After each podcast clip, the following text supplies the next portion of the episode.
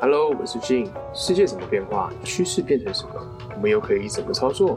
我在这里想要和你分享不同产业的热情和实作，跟我一起脑洞大开，开始这个主题吧。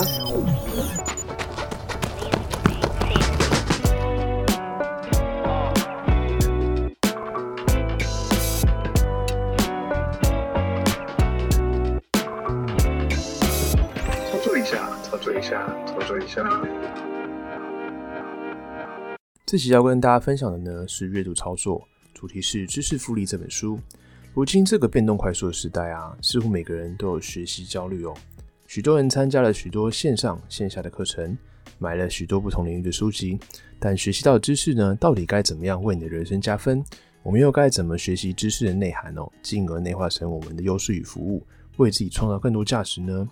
大家可能会渐渐发现啊，远端、个体、斜杠、社群这几个名词，好像越来越常听到。那许多企业啊，也是以远端的工作模式。一开始呢，可能只是因为疫情的无奈之举。那后来呢，渐渐发展成远端工作，包括可以间接啊提升劳动的参与率，人才的应用突破了时空的界限，平衡城乡差距发展等等，而且还可以减少城市间的交通啊，还有住房的压力。改善工作与生活之间的平衡哦。当然呢，也不是所有的公司呢都会力推远端这样的工作模式哦。像 Google 啊，针对员工返回公司这个意愿调查发现，有百分之六十二的受访者呢希望在特定的时间回到办公室工作。主要呢是因为能面对同事那一起工作，维持这个社交的关系，同时呢也方便这个沟通协作。那其实这点我还蛮有感触的，因为像前阵子啊疫情的关系。我们公司呢有实行这个远端工作，那团队在这个专案推行的进度上呢，除了会因为远端受到限制之外呢，沟通的成本也会比以往高了许多。原先呢，我可能就只要撸到我同事旁边问他两句话就可以解决的问题哦，在远端办公的时候啊，你可能都要透过 email 通讯软体来沟通，那甚至有时候要打一通电话才能搞定哦。那这样一来一往下来啊，就会耗费许多时间在沟通上面。所以呢，我自己个人还是比较喜欢实体工作。而除了远端已成为未来工作模式之一哦，另一个呢受到远端化而带来的影响就是个体的崛起。当人们呢可以跨越空间的限制，以远端工作模式呢来贡献自己的专业技能的时候，成为自己老板呢就是后疫情时代的核心关键技术。这时呢，同时也意味着我们自我管理的能力将成为我们最重要的能力哦。而最有可能被解放的这个受雇员工类别呢，我觉得会是行销计划、美术设计、城市编写。文字撰写等比较可以独立作业的职能哦。对个人来说，如果可以开启接案的机会，或是培养本职以外的技能，就能让自己拥有接案的生活能力哦。那也因此呢，未来的时代里面，每个人都有可能成为单人公司哦。即便呢你在组织内用正职工作，那也仅代表雇主是自己的主要客户。如果你都把鸡蛋放在同一个篮子里面的话，这样有一天这个主要客户可能没办法继续。给你这个订单的时候呢，势必会对你造成这个极大的冲击哦。所以这也让另一个当代趋势更加凸显，那就是斜杠。那斜杠的本质呢，并不同于兼差，两者间的关键差异就在于变现这个概念哦。我们可以把知识加以变现，把网络的流量加以变现，把粉丝变现等等。那是什么意思呢？就是说你把脑袋里的知识呢，变成实质的收入这样子。那有别于传统职场上的生态。以职称或是位阶来定义一个人高低，个体崛起则不同哦，强调的是你专业技能啊，以及可以创造独当一面的这个特质哦。因此呢，尽管一个人很年轻，但是呢，如果他具备一个特定领域的专精知识或是能力，我们就可以把它称为这个 KOL 关键意见领袖的意思。那拥有被市场上人高度重视的话语权，而这样 KOL 的角色呢，未必在他们职场里面担任的是有跟职务高度相关的比较级哦。那斜杠的模式又是该如何操作呢？简单来说，我们可以先从我们的兴趣热情出发，接着转换为专业技能，再形成解决方案，进而产出呢相对价值哦。那最重要的事情在斜杠里面是什么呢？很多人在思考斜杠这件事的时候，主要思考方向会是多元的收入，但斜杠呢，它其实不只是兼差的意思哦。那斜杠真正的本质呢，是用不同的身份，然后创造出属于我们自己的第二人生，找到呢你的工作跟平衡生活间的最佳解决方案哦。把兴趣啊跟热情转换成我们的专业，必须透过刻意练习这样的途径。很多人呢会害怕自己的兴趣还没有达到很厉害的境界，并自我怀疑哦，哎，我现在的程度真的可以教导别人吗？他相信这也是我们常会有的顾虑点哦。而其实啊，针对某个人的技能，我们都处于在不同的阶段。有些人呢很精进，有些人则是刚接触不久。所以呢，如果你有一百分技能的人呢，你可以教九十分的人；那九十分你可以教八十分。同理来说，就算你目前只有三十分的能力，你也可以去教完全不懂的人哦。或者说你只有十分程度的人，只要你比别人在这个技能上更好，哪怕只是一点点，你就有办法去教别人或是分享经验哦。当我们想把自己的专业转换成可以赋能到别人的这个其他境界哦。下一个阶段，我们要思考就是如何具体的把它变成一个好的解决方案。要找到这样的解决方案呢，我们可以先想到这些问题，比如说像是你的受众在哪边，他们的轮廓是什么，他们现在遭遇到什么样的困难很麻烦，还有他们有什么样的痛点哦。从以上几个问题的角度啊，我们就可以反过来思考自己的专业技能。诶，我会的东西啊，可以怎么帮助他们？那透过怎么样的方式可以帮助他们？那提出我的解决方案呢？要透过什么样的媒介，甚至是平台传递给他们知道？我觉得这点是非常重要的哦。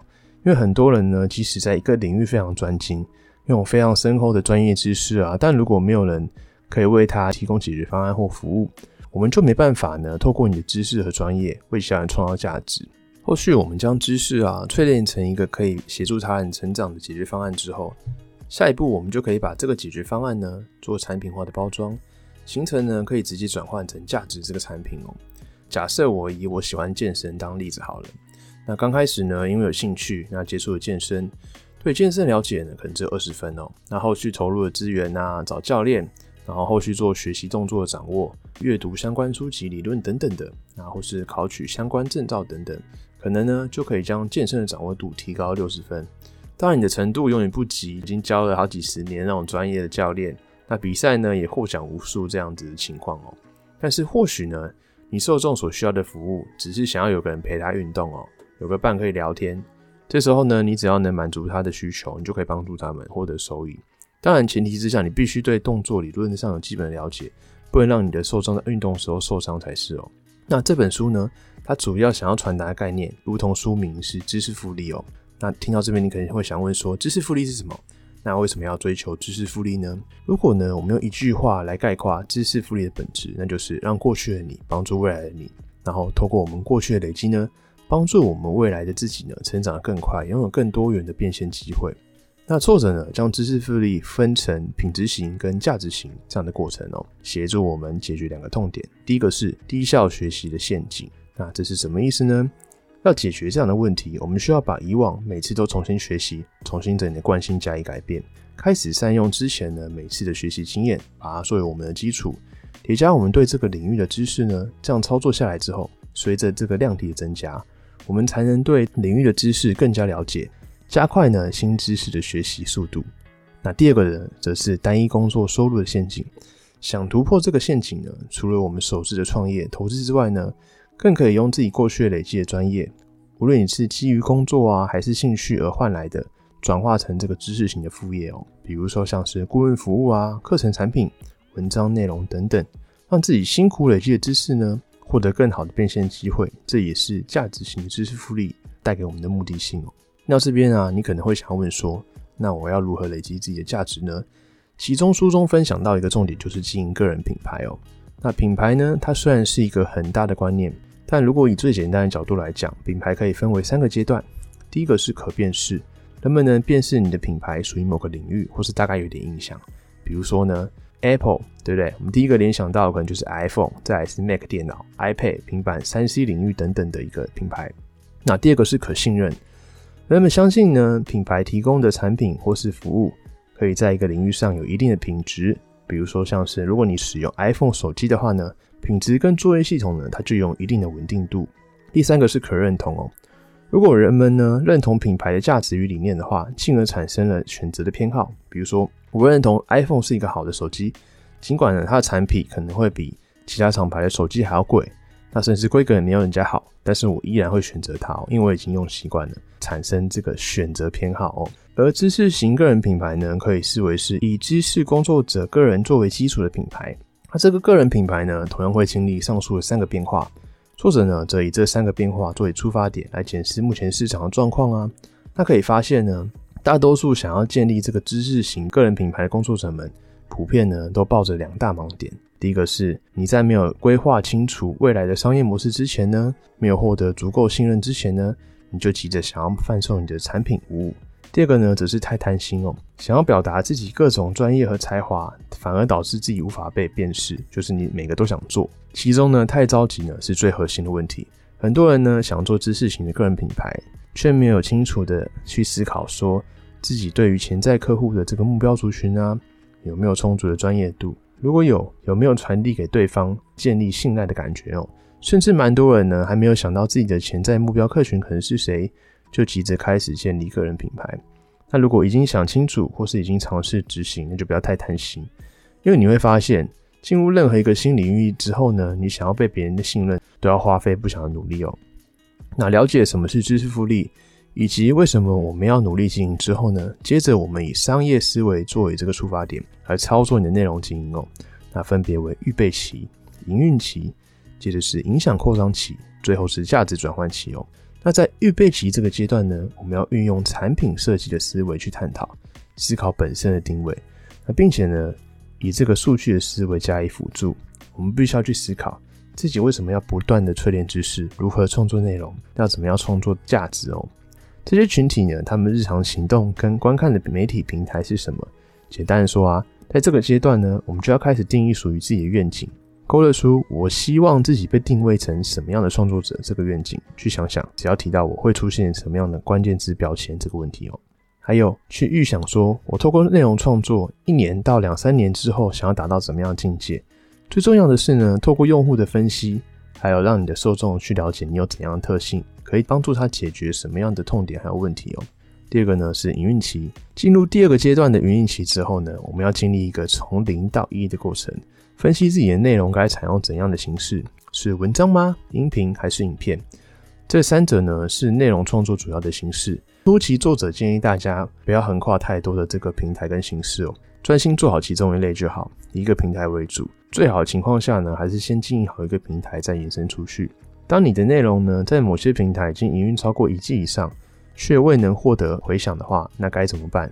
这时候呢，我们就要重新去思考、调试、调整你的方向哦。第三个阶段是影响扩张期，在这个阶段里面呢，你的内容通常已经累积到一定的程度，有一些铁粉的形成。这时候呢，就要透过行销的方式呢，让你的影响力做扩张。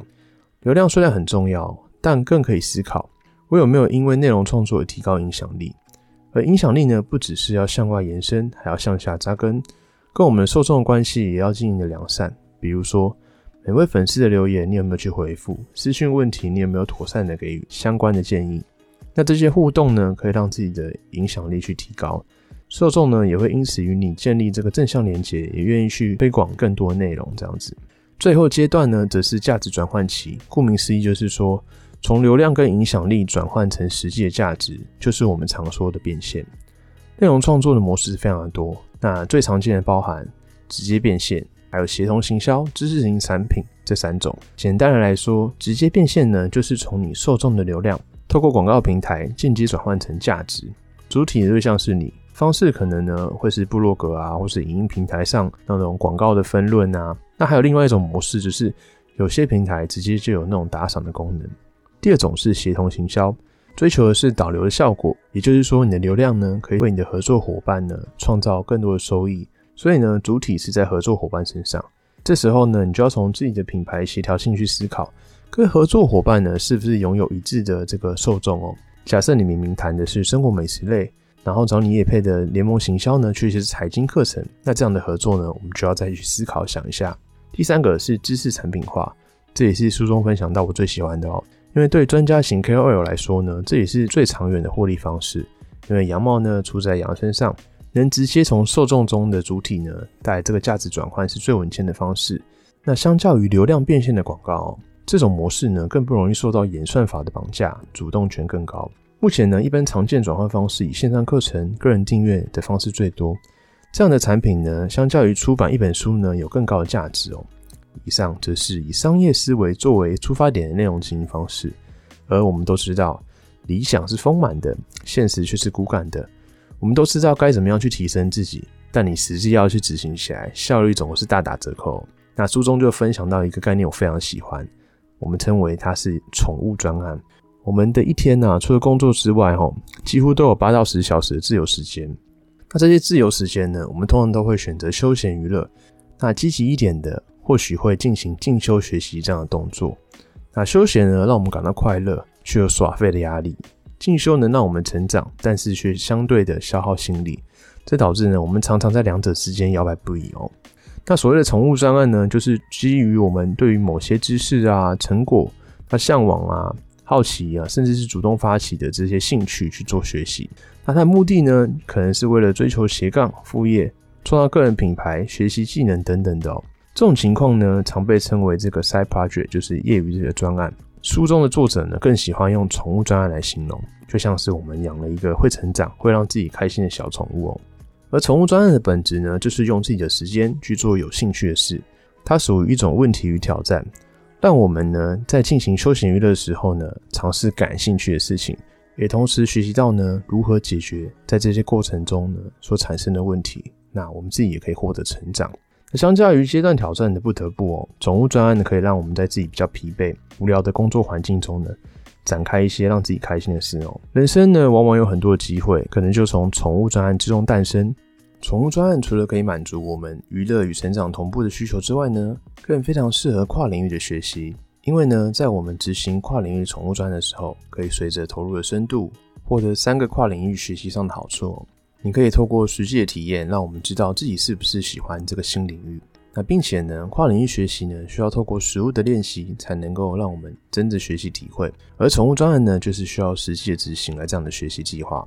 啊，接下来是，如果我们在宠物专案中成功创造一个跨领域的成果，不仅呢能为转职时成为一个好的案例，也有可能成为我们新的副业或者收入来源哦，带来额外的机会。若举经营自己的 podcast 频道为例好了，那自己疑惑点可能是要做 podcast 节目，该准备什么样的设备啊？如何上架到各平台？该如何设定节目题材等等的？那前人犯过的错误可能会有哪些？当以新手盲点、避免等关键字去做搜寻的时候，你会发现之前呢要建议人家避开的错误可能会是鬼音啊与环境的杂音、语调没有起伏、列表列出大纲而非逐字稿等等的。那前人做对的事情有哪些呢？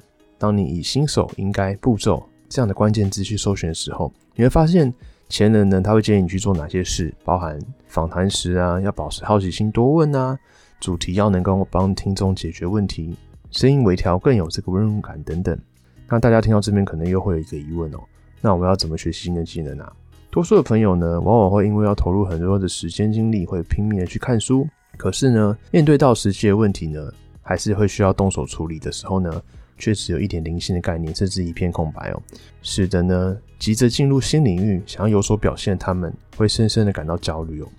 那从学习到应用，关键呢是在于先输出再尝试。学习这个词啊，如果你把它拆开来看，其实是有学才是输入的意思。那其实习呢，则是输出这两件事情所构成哦。输入呢，就是指我们看书、上课、抄笔记这样获取资讯的动作，也就是字面上的学。输出呢，则是我们在学完之后，开始透过练习、实作、讨论所学资讯，将资讯与我们的经验连结哦。那这其实才叫做习。但是我们在跨领域学习的时候呢？往往会因为面对陌生的素材啊，而导致这个不安感，造成这个过度输入、缺乏输出这样的情况哦。那就像是你是一个武打爱好者，你在家钻研各式各样的格斗影片、格斗教学，然后呢，你觉得自己可以在遇到对手的时候呢，就可以轻易制服人家，甚至是一个人打十个哦。那低保存率的这个学习啊，可能会是阅读、聆听、影音示范等等的，这些呢，都属于被动的输入。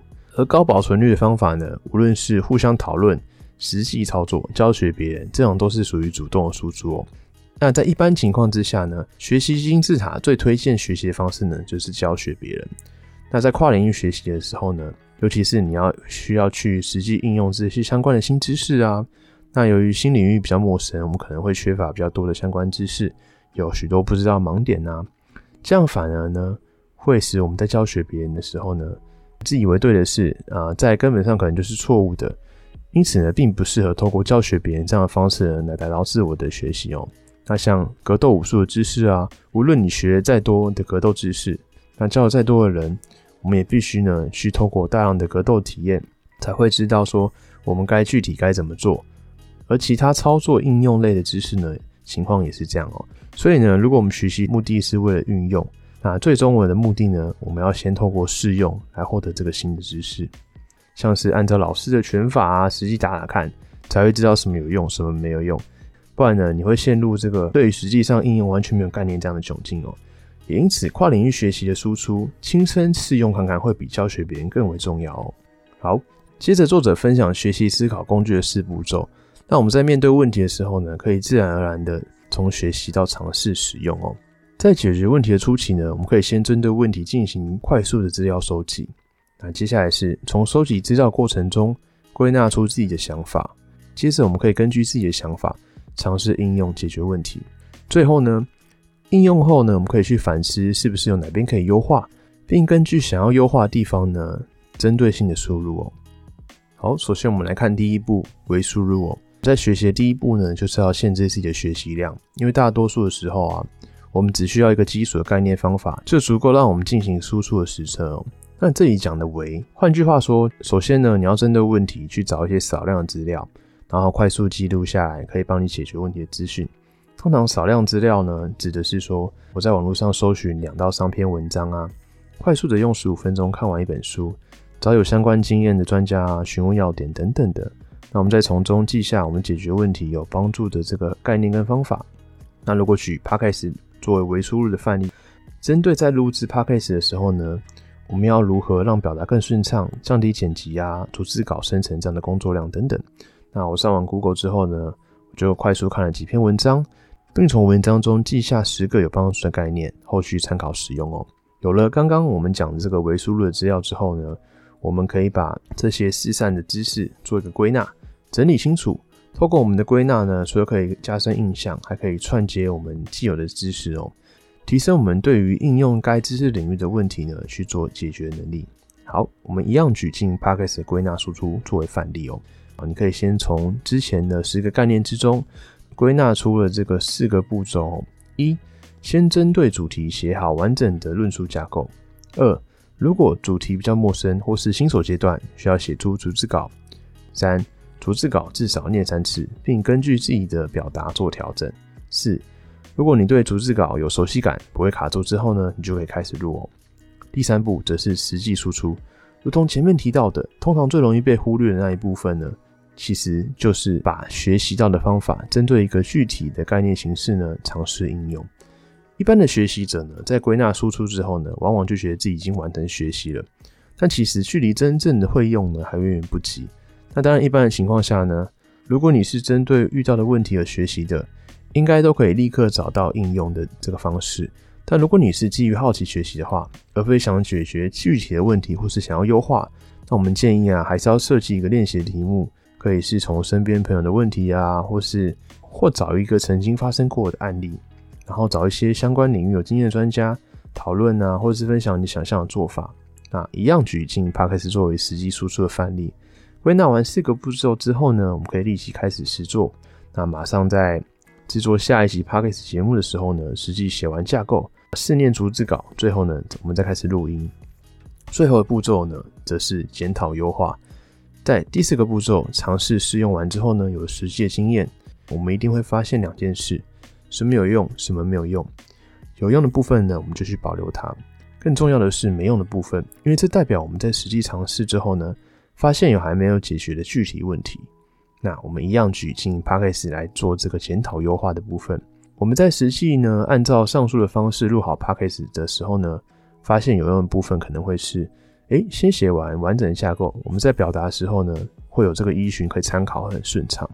那再是写好完整架构的时候，我们试着念稿调整，可以发现一些比较不顺畅的部分。那后续呢，我们在这个内容呈现的部分，一致性的顺畅度会更高。那发现没用的部分可能是，哎，整理组织稿有点耗时，哎，虽然会呢解决修改编辑量的问题，可是整体耗时的这个问题并没有解决啊。那再来是录音可能会被逐字稿牵着走，导致呢表达上面虽然很顺畅，可是你却没有情感的表现哦。那经过实测之后呢，有具体的经验，在进行讨论优化的时候，我们会发现明确的，然后还没有优化问题。大家听到这边呢，可能有时候还是会有一个问题点，那就是。在内容创作的时候呢，与个人品牌经营这样的目标该怎么去设定它？那个人品牌呢，它的定义其实很大哦。那最简单的理解就是说，今天有两个人在讨论你的时候，你会怎样被评价哦？你的名声呢，就是跟你的性格还有你的专业加总，所以我们可以把名声呢分为性格名声还有能力名声。性格名声呢，就是你如何接待事物，然后在面对事物的时候呢，你会有怎么样的反应，跟你互动人会有怎样的方式。而能力名声呢，就是说啊，在于你的专业能力，你可以为你的受众啊或是用户带来怎样解决方案哦。那在思考个人品牌的时候呢，你要从产品的观点出发。就是说，以你为主的这个品牌，能够带给你的用户啊、受众什么样的价值？他们看了你的文章之后呢，会以什么样的形式产出？之后呢，可以获得怎样的效益？那许多人呢，他可能会误以为流量就是衡量价值最重要的方式。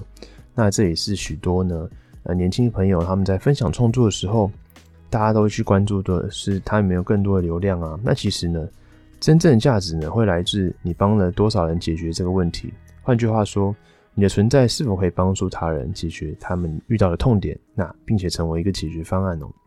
那我们又该如何衡量自身的价值呢？很多人呢怕自己写的不好被批评，所以不敢创作。那这其实可以分为两个层面哦。第一个是批评从来不是一件坏事情。首先我们要先理清这个批评的来源是他是我们的受众吗？如果不是的话，我们就不用太担心啊。如果是，我们就可以思考有没有调整、可以改进的进步空间。那这是恶意的攻击呢，还是善意的建议？如果对方是希望我们好，那这样的批评指教反而要亲自的进一步去请益。或许批评的是这个领域的前辈，那如果你愿意虚心的请教，通常会获得正面的回馈哦。啊，第二个层面我们要去思考的是，我们不应该只是依靠他人来认同、建立自己的信心与价值。如果把自己的价值建立在别人的掌声之上呢，你可能就会很容易去迎合他人了，甚至是做出一些违反自己一致性的事情。也就是呼应我们前面讲的，不应该追求流量，而是专业能力。那我们要怎么样来衡量我们自身的价值呢？我觉得最好的方式呢，就是解决问题的能力。当你的专业知识呢，对你的受众真的有带来解决方案的话，那就是你价值的表现哦。以下只是书中的举例哦。第一个呢，是在职涯初期，试着透过经营职场个人品牌，建立起你的好名声，做好每个报告呢，跟公司的每个专案，然后待人真诚，你就可以获得好名声。接着呢，好名声呢，其实是基于你的专业能力，所以在职涯的初期啊，怎么样培养出相对应的专业能力，才是最重要的课题哦。第三个是在经营线上个人品牌的时候呢，要试着成为专家型的 KOL，而不是呢追求很多人的这个认识跟流量这样子。最后则是不要把自己的价值建构在别人的认同上面，而是你自身呢能为组织或者受众带来多少正面的影响与改变哦。以上呢则是这本知识复利那书中我觉得不错的一些心得章节片段，然后想要分享给大家。那最后来帮大家做个心得总结哦。有时候我自己会常常在想一个问题：如果今天我拿掉了职务跟头衔，我会怎么样去介绍自己？如果呢我给自己五分钟的自我介绍，我可以讲满五分钟吗？人生呢，除了事业与工作之外，是否还有其他值得骄傲的回忆呢？不管是学历、职称、经历，这些呢都是外在的优势。一旦拿掉了，你可能什么都没有，因为这些东西你拥有的时间都是有上限的。有一天呢，你必须要离开它。而这些带不走东西呢，称之为外在优势。而什么叫做内在优势呢？那就是这些你可以带走的东西，比如说你的能力啊，你的做事情的态度，还有你个人品牌等等的。还有你历练到的这些有用的经验，而有用的经验呢，不是单单你在一家公司的待遇，而是在这家公司之中呢，你学习到有用知识。那你也不单单只是做过某个职务，而是在这个职务期间呢，你学习到能带到下一份工作这样的经验哦。如果你到哪个产业都能够创造价值，你就可以帮你自己选择一个喜欢的环境。那选不到呢，也没关系，就自己创造一个就好了。